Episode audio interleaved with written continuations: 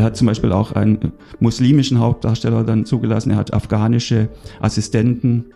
Er öffnet es textlich. Er hat Textpassagen eingebaut, die vorher nicht denkbar waren. als war dann plötzlich auch von Prostituierten auf der Bühne die Rede zum Beispiel. Er hat eigens im, in, in der Bibel Stellen gesucht, die von randständigen Menschen sprachen, die davon sprachen, vom Engagement von Jesus und hat die in, in, ins Spiel integriert. Sprich, es, es wurde auch praktisch der Rand der Gesellschaft Teil dieses Spiels, der, der, in einem Maße, wie das vorher nicht der Fall war. Der barmherzige, rebellische Jesus wurde als Figur immer stärker.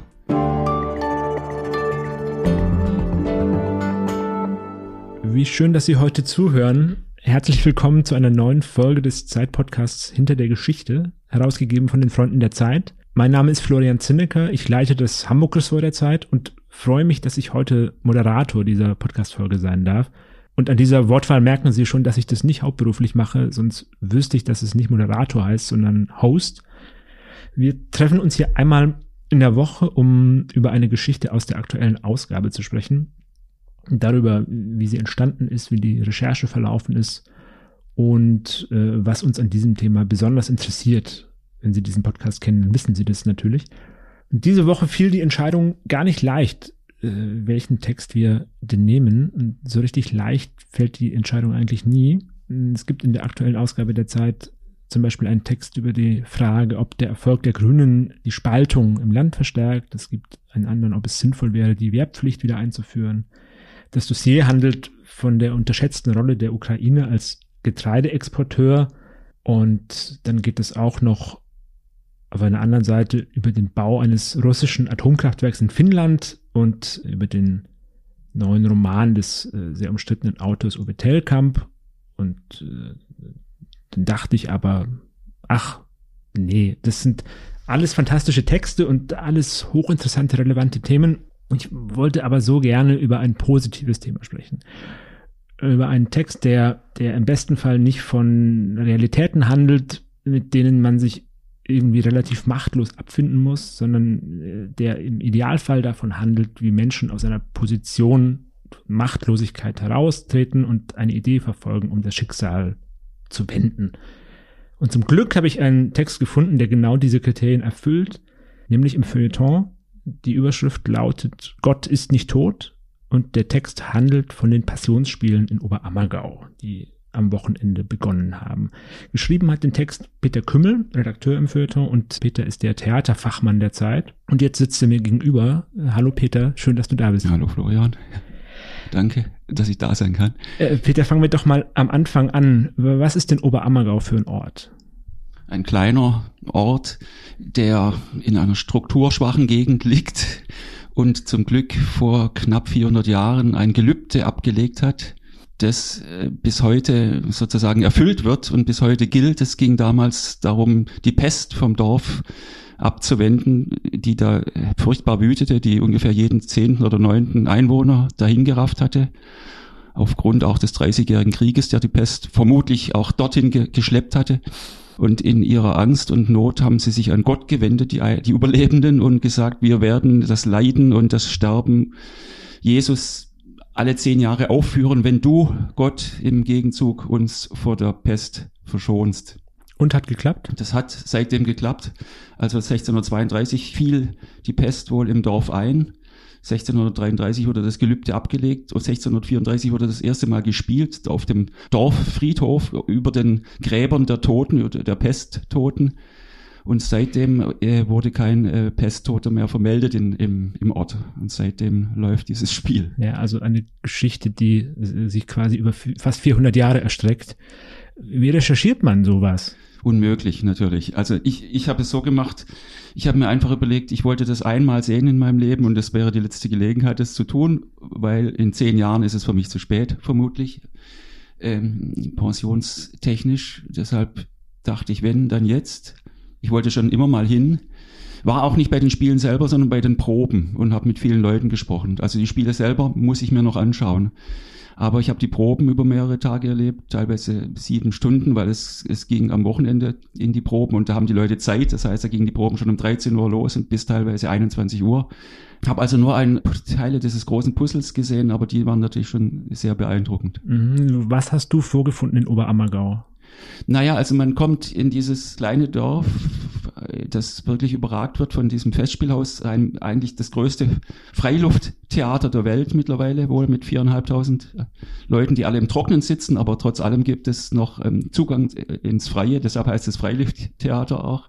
Das Ganze wird dominiert von diesem Spiel. Im Grunde jeder Zweite spielt mit in, im, im Dorf, was man daran erkennt, dass die Männer lange Bärte tragen und lange Haare, weil es diesen berühmten Bart- und Haarerlass gibt, der den Mitspielenden verbietet, nach dem Aschermittwoch des Vorjahres sich noch einmal die Haare zu schneiden. Das gilt für alle Schauspieler, abgesehen von denen, die Römer darstellen. Die waren damals wohl schon glatt rasiert und dürfen es auch jetzt sein, deshalb sind die Römerrollen wohl auch begehrt, aber alle anderen müssen sich die Haare wachsen lassen, wie Weiland bei Woodstock oder in San Francisco in den 60er Jahren. Und dementsprechend hippieartig sieht das Dorf auch aus, verwegen, Löwenkopfartige Männer laufen durch die Straßen und sitzen hinter ihren äh, Lenkrädern. Äh, und man denkt immer, es müsste eigentlich auch nach Haschisch riechen überall, das tut's aber nicht. Ich muss kurz fragen, dürfen nur die Männer nicht zum Friseur oder die Frauen auch? Das ist allerdings eine Frage, die, ich glaube, es geht um die Männer. Da, da hast du mich jetzt erwischt. Ich, ich glaube, es sind, obwohl nein, es, es wenn ich äh, genau überlege, muss es, muss es auch die Frauen betreffen. Bei ja, den Männern fällt es natürlich ja, am meisten ja, auf, das ist klar. Weil die Frauen trugen auch alle lange Haare und ich glaube, die, die Friseure im Dorf sind insgesamt dann arbeitslos ab Aschermittwoch des Vorjahres. Aber das heißt, es spielen nur Oberammergauer? Es müssen Leute sein, die entweder dort geboren sind oder seit 20 Jahren dort leben. Also ein Unterammergauer hat eigentlich keine Chance oder ein Bruchsaler oder, oder äh, ja, Aschaffenburger. Es ist, das ist natürlich ein, ein hartes Ausschlusskriterium, aber ja, das ist äh, das Gelübde und daran wird sich gehalten.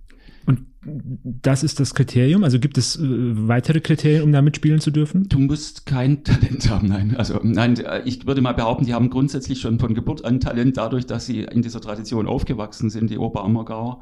Aber du, es kann niemand, der diese Kriterien erfüllt, abgelehnt werden. Du bist dann automatisch im Spiel. Oder, naja, eventuell auch in der Technik oder beim, beim Abreißpersonal.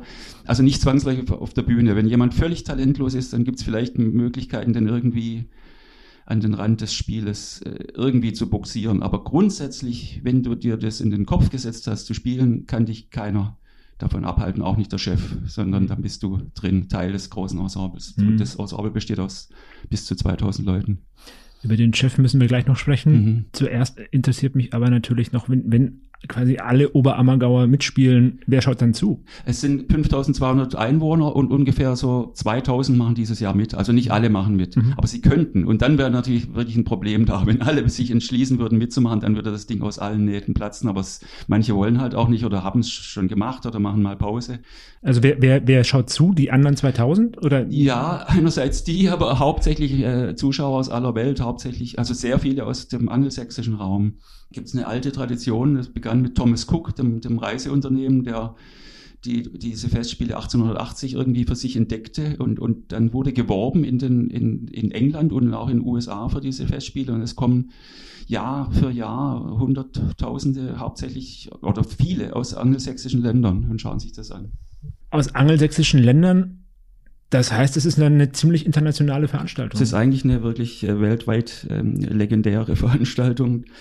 Ja, wird auch überall beworben. Es gibt allerdings, wie ich gehört habe, aus Russland kaum Gäste. Da hat sich aufgrund der Orthodoxie wohl nie so richtig durchgesetzt. Aber namentlich in, im Westen USA ist es sehr populär. Es gab in den 20er Jahren des letzten Jahrhunderts Einladungen an die Oper Ammergauer im Weißen Haus zu Gast zu sein.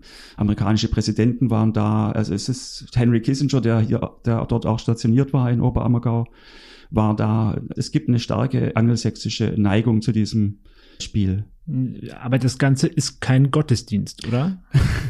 Es ist, es ist ja, paramount, würden die Amerikaner wahrscheinlich sagen. Es ist die größtmögliche Art, Art und Weise, sich vorzustellen, was damals passiert ist. Die Breitband-Version äh, von Tradition oder von Traditionspflege. Also es, viele Leute, die dann da hingehen, sagen, endlich wissen sie, wie es da gewesen ist. Was ich natürlich nicht äh, beprüfen kann. Ich habe es noch nicht gesehen.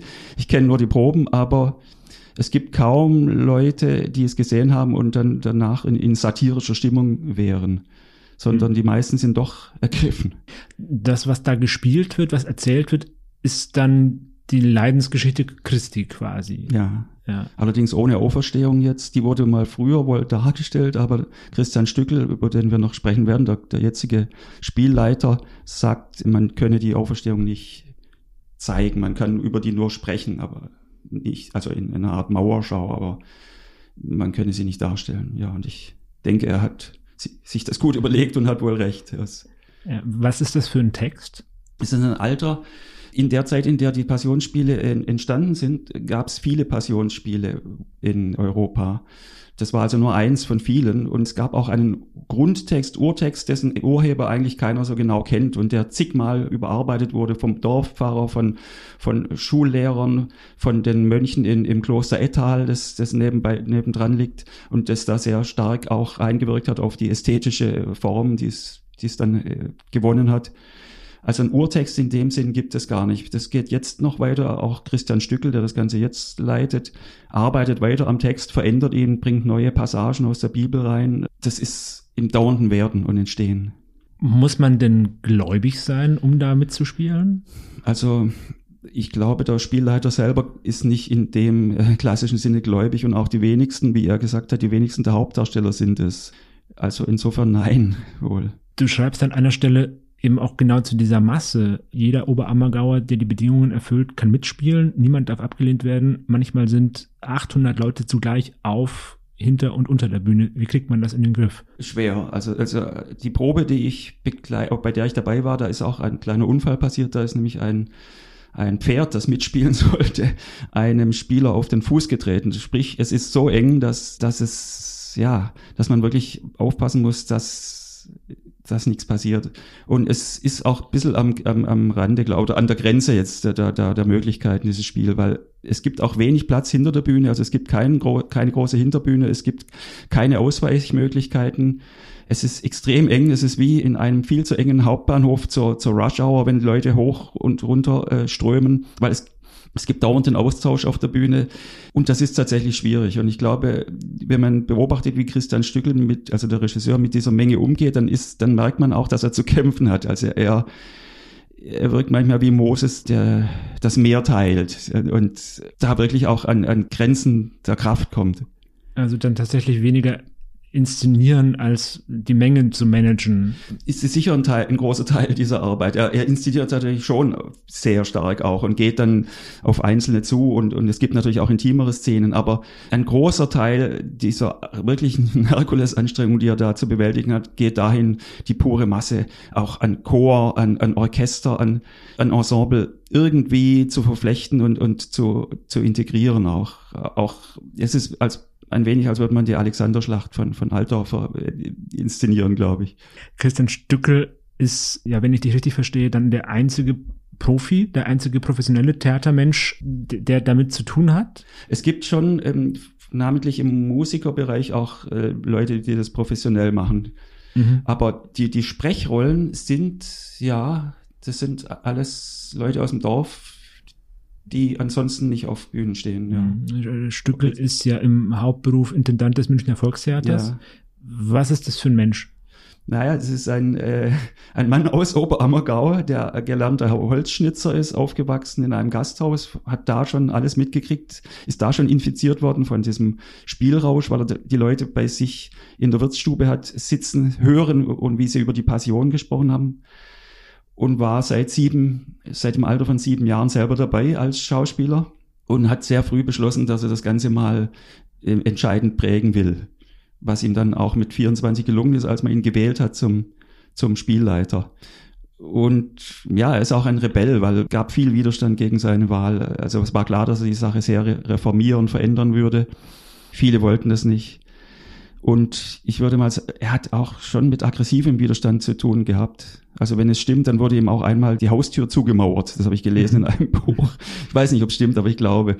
Aber wieso gab es diesen Widerstand? Was war da so revolutionär an dem, was er macht? Er hat zum Beispiel damit aufgehört, dass nur Katholiken mitspielen dürfen. Obwohl, da muss ich auch mal kurz machen. Mhm. Es war damals sehr schwierig für Frauen mitzuspielen. Frauen durften eigentlich nur mitspielen, wenn sie unter 35 und auch nicht verheiratet waren. Dagegen gab es dann auch einen Prozess, den drei Frauen im Ort äh, angestrengt haben. Und Stückel hat es auch, glaube ich, ziemlich unterstützt. Also er hat Leute zugelassen, die vorher eigentlich nicht dazugehörten. Er hat zum Beispiel auch einen muslimischen Hauptdarsteller dann zugelassen. Er hat afghanische Assistenten. Er öffnet es textlich. Er hat Textpassagen eingebaut, die vorher nicht denkbar waren. Also war dann plötzlich auch von Prostituierten auf der Bühne die Rede zum Beispiel. Er hat eigens im, in, in der Bibel Stellen gesucht, die von randständigen Menschen sprachen, die davon sprachen, vom Engagement von Jesus und hat die in, in, ins Spiel integriert. Sprich, es, es wurde auch praktisch der Rand der Gesellschaft Teil dieses Spiels, der, der, in einem Maße, wie das vorher nicht der Fall war. Der barmherzige, rebellische Jesus wurde als Figur immer stärker. Ist es denn dann so, über diesen Punkt sind wir vorhin so ein bisschen eilig hinweggegangen, ist es denn dann so, dass alle in Oberammergau Jesus spielen wollen? Ich glaube, viele sind sehr froh, gar keine Sprechrolle zu haben. Die wollen einfach dabei sein. Und es gibt da auch keine Möglichkeit, sich zu bewerben, sondern Stückel geht sozusagen mit Castingblick, so sagt er selber, durchs Dorf und überlegt, wer könnte ein Jesus sein oder ein Pilatus oder ein Kaiphas und spricht die dann an. Und dann gibt es einen Tag, an dem alle Rollenbesetzungen verkündet werden. Und das ist ein großer Festtag im Dorf. Das wird auf eine große Tafel geschrieben. Also auch das ist ritualisiert. Das ist total ritualisiert. Das steht das ganze Dorf auf dem Platz vor dem Festspielhaus. Und dann wird nach und nach jeder Name an die Tafel geschrieben. Und zwar doppelt, weil alle großen Rollen oder überhaupt eigentlich alle Rollen doppelt besetzt sind. Deshalb auch die vielen Leute. Diese 2000 teilen sich in zwei Besetzungen. Und auch mhm. es gibt zwei Jesusse, zwei Kaiphasse und so weiter. Zwei Maria Magdalenen und aber dieser Tag, an dem das verkündet wird, ist also ein Tag, in dem die Leute auch in Tränen ausbrechen teilweise, wenn sie erfahren, dass sie eben eine große Rolle spielen oder, oder der Jesus bricht sowieso in Tränen aus, weil er weiß, das wird ihn jetzt prägen für die nächsten Monate oder eigentlich vielleicht sein Leben lang, dass er da in Oberammergau den Jesus gespielt hat. Aber ist tatsächlich dann die Jesus-Rolle die, die alle wollen? Viele wollen auch den Judas spielen, weil der äh, offenbar eine schauspielerisch äh, interessantere Rolle ist. Jeder spielt ja gerne, also wie im Shakespeare-Theater auch, Macbeth äh, spielt man gern und, und man spielt lieber Jago als Othello. Also es ist im vermeintlich Bösen liegt, liegt ein schauspielerischer Reiz. Ja, und Jesus muss sich ja dann, wenn ich das Ganze richtig verstehe, natürlich auch kreuzigen lassen. Der wird dann gekreuzigt, da war ich bei der Probe auch dabei. Das ist ein sehr beeindruckender Prozess. Er muss dieses Kreuz, das glaube ich 90 Kilo wiegt und sieben Meter hoch ist, teilweise auch eine kurze Zeit so schleppen auf der Bühne. Dann wird er da dran gebunden, allerdings mit einem Klettergurt, also aber dennoch anstrengend. Und, und dann wird dieses Kreuz in die Höhe gehievt und da hängt er dann doch einige Zeit lang dran. Es gibt dann auch Blut, Kunstblut, das fließt. Und man merkt die Anstrengung, wenn man dann Jesus dann wieder vom Kreuz abnimmt. Selbst in der Probe hat man das gemerkt. Man muss ihn relativ vorsichtig da abnehmen und er wird vorsichtig nach unten getragen, weil, weil doch das Blut aus den Gliedern, glaube ich, schießt, während man da hängt. Meine Güte. Lieber Peter. Werbung. Diese Woche in der Zeit? Die Bücher des Frühlings. 16 Seiten blühende Fantasie. Von gefährlichen Liebschaften, einer Flucht auf dem Mississippi und magische Erzählkunst. Das Literaturspezial zur Buchmesse in Leipzig. Die Zeit, Deutschlands größte Wochenzeitung. Jetzt am Kiosk oder direkt bestellen unter zeit.de/slash bestellen.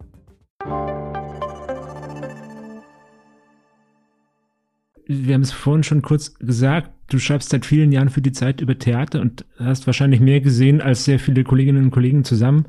Was würdest du sagen? Ist das denn gut, was die da machen? Ehrlich gesagt, ich kann es erst, ähm, ich muss noch die Vorstellung sehen. Ich, glaube, ich glaube aber insofern, da die so alle mit, mit, mit ihrem Herzen dabei sind und da ich in den Proben auch nichts gesehen habe, was ich peinlich fand, denke ich schon, dass ich dass ich, äh, wenn ich es dann sehe, davon auch gepackt sein werde. Ich will es mir demnächst anschauen, wenn, wenn die erste äh, Premieren, äh, ja, Trubel vorbei ist, wenn, wenn da ein bisschen Ruhe herrscht im Dorf. Obwohl Ruhe wird es keinen geben. Es wird jeden Tag 4000 Gäste geben, die, die da reinkommen ins Dorf. Also es wird jeden Tag gespielt dann? Jeden Tag, außer montags und mittwochs. Ansonsten immer. Und es sind, ja, werden jeden Tag 4200 Leute erwartet. Bei 5200 äh, Einwohnern. Und kann man dieses Theaterstück dann beurteilen wie jedes andere Theaterstück auch? Also gehst du da mit deinem professionellen Besteck des Theaterkritikers dann daran? Ich glaube nicht. Ich kann es nicht sagen, weil ich äh, ähm, etwas Vergleichbares noch nicht äh, gesehen habe. Ich glaube aber nicht, dass ich, dass ich das tun könnte oder würde. Mhm. Dann habe ich noch so eine merkwürdige Journalistenfrage. Mhm. Was sagt uns das Stück denn heute? Mhm. Das habe ich mir natürlich auch überlegt. Ja, ich glaube, es ist so eine Art, sich wirklich auch mit der Vergangenheit zu verbinden. Ähm, dadurch, dass das im Dorf seit 390 Jahren stattfindet, habe ich den Eindruck, die, die Leute dort sind mit dieser Vergangenheit tatsächlich ein bisschen mehr verbunden als wir anderen. Und das ist etwas, was es mir sagt, dass, wie es so schön heißt, wir laufen oder wir, wir sitzen auf den, den Schultern der großen Ahnen und ein bisschen mehr als andere haben, glaube ich, die Oberammergauer von diesem Sachverhalt Ahnung. Es gibt natürlich auch die Gegenbewegung, die Leute, die sagen, die Oberammergauer sind äh, hochmütige Leute, weil sie sich ja auserwählt vorkommen, beziehungsweise weil dauernd auch Berühmtheiten im Dorf waren. Sprich, es gibt so eine gewisse Herablassung gegenüber der Umgebung, wird behauptet, ich weiß es nicht. Vielleicht gibt es aber auch eine gewisse Demut, die, die man anderswo nicht so kennt. Ich weiß es nicht. Hm. Du schreibst an einer Stelle, selbst der skeptische Durchreisende hat den Eindruck, es lebe sich in Oma Ammergau ein bisschen weniger sterblich als anderswo. ja. Was meinst du damit? Äh, na, weil, also ganz konkret, mir hat äh, Christian Stückel gesagt, dass im Jahr vor Festspielen, also in den, in den 90er, also in den 9er Jahren vor dem vollen Jahr, äh, weniger Leute sterben im Dorf als in anderen Jahren, weil die, die krank sind oder erschöpft oder müde, noch etwas haben, worauf sie äh, zuleben können. Hinterher wird dann gestorben, aber nicht, wenn es auf die Passion zugeht. Das hat mich doch äh, sehr äh, überzeugt, dass in dem Dorf ein bestimmter Geist herrscht. Und natürlich auch, wenn man so durch die Straßen läuft und man sieht lauter Leute, die irgendwie so aussehen, so eine gewisse Zeitlosigkeit ausstrahlen durch diese Haarpracht die stehen stellvertretend für ganz viele, die, die vor Jahrhunderten dieses Spiel schon gespielt haben und sind sich dessen bewusst und wirken so, als ob sie damit auch ganz zufrieden wären, dass man sie verwechseln könnte mit Leuten, die vor 100 oder 200 Jahren gelebt haben. Über eine Sache müssen wir natürlich auch noch reden, dass das Jahr 2022 eigentlich ungewöhnliches Jahr ist, also ja. also ein, Zweierjahr. Deswegen ist der Vorlauf dieser Geschichte auch ungewöhnlich lang gewesen. Ja. Ähm, nämlich äh, hätte die Passion ja eigentlich im Jahr 2020 stattfinden ja. sollen. Da war leider die andere Seuche dazwischen gekommen, die, die moderne, nämlich Corona, was sehr viel ähm, ja, Aufwand, viel, viel Geld gekostet hat, das zu verschieben. Also hunderttausende Tickets waren schon verkauft, eben an Übersee, musste alles storniert werden und, und verschoben worden, wurde dann um, um gleich zwei Jahre verschoben. Und damit jetzt dieses Mal alles glatt ging, wurde, wurde extrem äh, sorgfältig getestet. Also an dieser Sonntagsprobe, an der ich teilnahm, äh, waren 2000 Leute auf oder neben der Bühne und die wurden alle getestet über vier Stunden hin, was so aussah, als würde man wirklich vier, fünf, sechs Jumbo-Jets und ihre Besatzungen und ihre Füllungen äh, testen und, und durch den Zoll winken. Es war ein, ein unglaublicher Aufwand. Aber das heißt, dass das Gelübde ausdrücklich nur gegen die Pest wirkt und das ja. ist gegen Corona nicht auswirken Das konnte. war ein, ein, Mangel, ja, eindeutig. Das, das, hätte man besser aushandeln müssen. Hm, hattest du den Eindruck, dass das die Oberammergauer überrascht? Corona? Na, dass das sozusagen, äh, so. dass das jetzt abgesagt wird deshalb.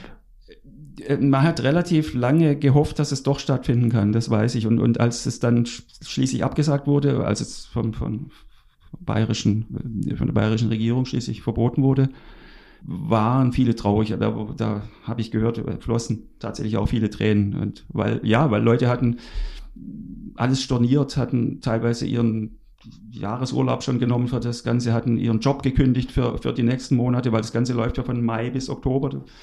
Da brauchst du im Grunde Zeit. Die hatten alles schon geregelt und dann wurde das abgesagt. Da wir schon von Überraschung reden, was hat dich denn überrascht in dieser Recherche im Kontakt mit diesen mit diesen Leuten, mit diesem Stoff, mit dieser Stadt? Dass es auch ein gewaltiger Zankapfel ist, dass es über 400 Jahre immer wieder Anlass gab, an diesem Spiel rumzuzerren, es zu verändern, zu reformieren. Die Nazis haben es für sich reklamiert. Im Grunde jede Zeit hat, hat mit diesem Spiel gemacht, was sie wollte. Es wurde, es ist immer in Bewegung. Das hat mich äh, verblüfft. Es ist nicht eine, eine starre rituelle, äh, spirituelle äh, Angelegenheit, die sich da ereignet, sondern es ist, es ist immer in Bewegung. Und es wird von allen Seiten auch dann gezerrt, hat man den Eindruck. Welche Rolle spielt denn die Kirche eigentlich bei dem Ganzen? Du hast vorhin gesagt, so, so Ettal ist ja in der Nähe. Die haben mitgeschrieben. Finden die das gut? Wäre ja zu erwarten, oder? Also zumindest Christian Stückel hat sich äh, sehr kritisch über Ettal geäußert. Er hat, war dort selber auf der Schule und hat gemeint, unter anderem die Dinge, die dort passiert sind, aber überhaupt in der, in der, in der Kirche in den letzten Jahren und Jahrzehnten hätten dafür gesorgt, dass auch im Ort Ammergau immer weniger Leute in die Kirche selber gehen. Also er hat sich sehr distanziert von der Kirche. Was er erzählt hat von der Kirche war eher kritisch. Er hat von einem Versuchen äh, berichtet, ja, das Ganze in, selbst musikalisch in eine gewisse Richtung zu, zu, zu bringen. Also Bach dürfe man nicht spielen, weil Bach keine erlöste katholische Musik macht, sondern unerlöste protestantische Musik und solche Dinge. Da, er hat viel erzählt von, von Einreden von katholischer äh, Seite, die eher ja, seltsam sind. Also sogar die Details sind dann ein Politikum. Alles ein Politikum. Es kann jede, jede Besetzung, jede, jede Textpassage kann irgendwas oder jede Beleuchtung kann wohl irgendeine eine Kritik auslösen, ja. Zum Beispiel Judas war traditionell immer gelb gekleidet, was natürlich, das hat äh, Stückel auch geändert, weil er sagte, da sprang der Antisemitismus schon dem Zuschauer ins Gesicht. Also es, diese, diese Details, an die, an die dann vielleicht auch keiner gedacht hat, äh, all die sind politisch.